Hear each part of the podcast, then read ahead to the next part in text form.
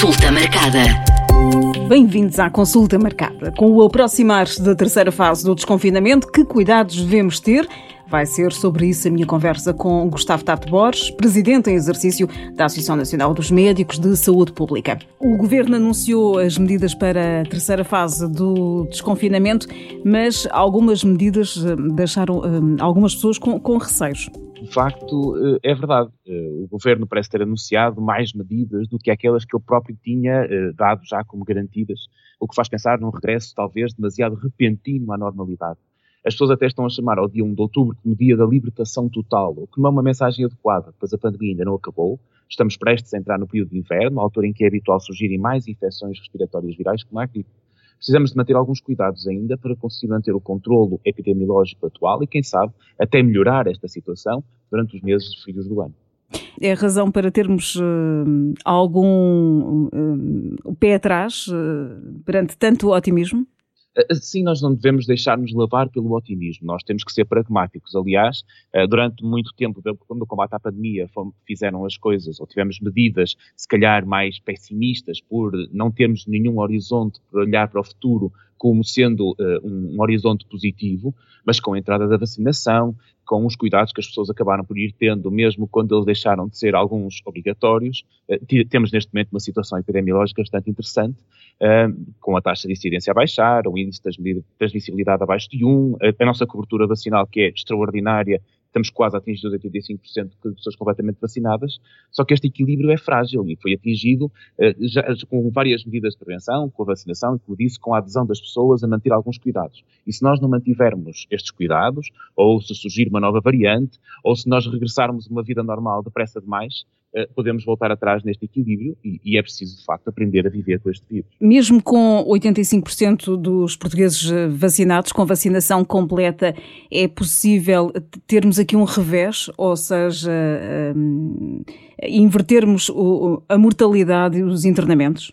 Infelizmente, isso é possível. Aliás, o Instituto Nacional de Saúde, Dr. Ricardo Jorge, quando fez aquela reunião, a última reunião no Infarmed, apresentou três cenários possíveis para a evolução da pandemia, sendo que um apontava para que em janeiro tivéssemos um crescimento exponencial acelerado de casos associados a um Natal e a uma passagem de ano novo sem cuidados e com o aparecimento também de uma nova variante. E, portanto, é sempre possível, infelizmente, reverter esta situação até que tenhamos o mundo inteiro completamente protegido ou que surja uma nova vacina que de facto proteja contra todas as estirpes e até nos evite ser infectados e transmitir. Esperemos que a situação não se, não se verifique, não se confirme, porque de facto as pessoas têm estado com uh, muitos mais cuidados do que tinham antes da pandemia ou desde o início, e portanto acreditamos que esta situação se vai manter, esta situação de tendência decrescente da taxa de incidência e que devemos ter uma estabilização em algum valor de controle habitual, porque vai ser normal ter Covid, mas não, espero que não aconteça o, o que aconteceu em janeiro do ano deste ano. Conselhos para viver com este vírus?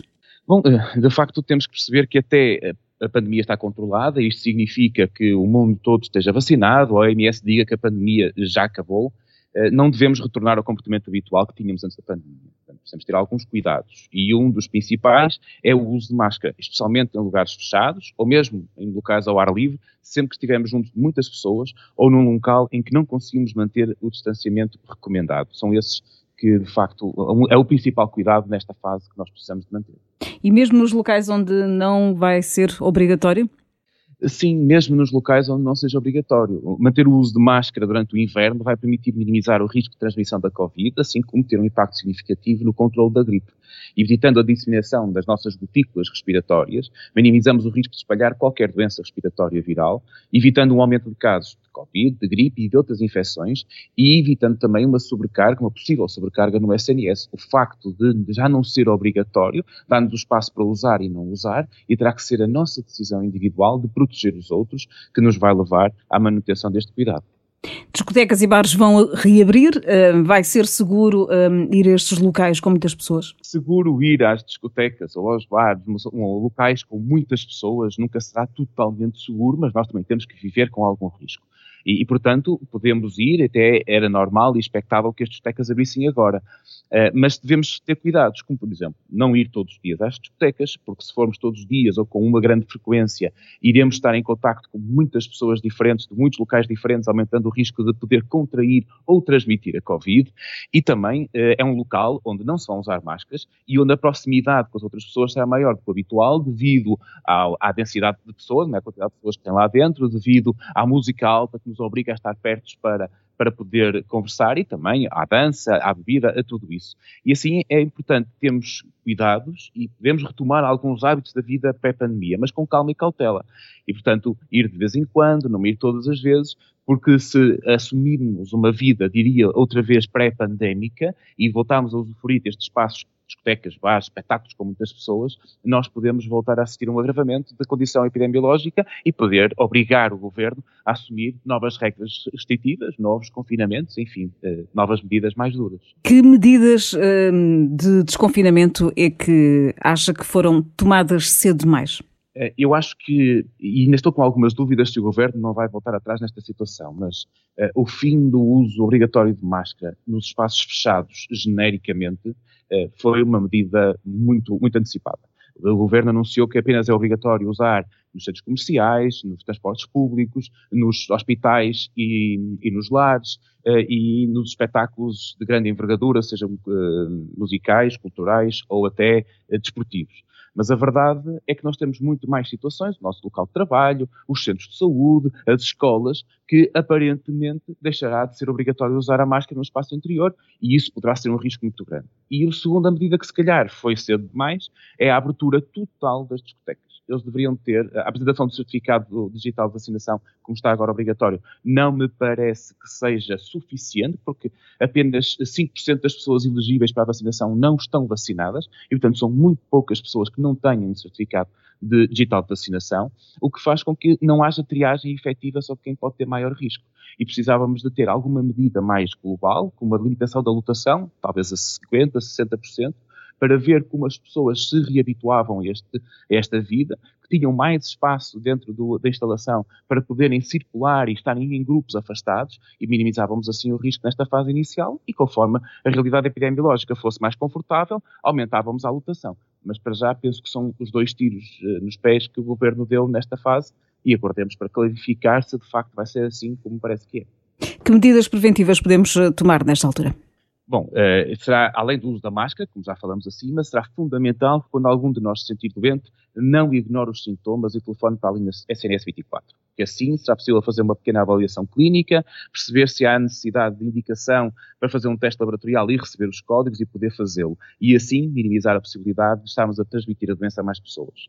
Eh, também será importante aceitar ser vacinado novamente, se a evidência científica comprovar a sua necessidade. Ou seja, eh, portanto, para aquelas pessoas a quem for recomendado tomar uma, uma nova dose, devem de facto voltar a fazê-los porque estarão a proteger o seu sistema imunitário e a reforçá-lo. Por fim, também devemos continuar a respeitar as regras da etiqueta respiratória, manter a desinfecção das mãos, a frequência da limpeza das superfícies que habitualmente tocamos, pois com estes pequenos cuidados que já são habituais, conseguiremos diminuir o risco de ser infectado e de transmitir alguma doença, minimizando a necessidade de implementar medidas mais disruptivas para o nosso dia a dia.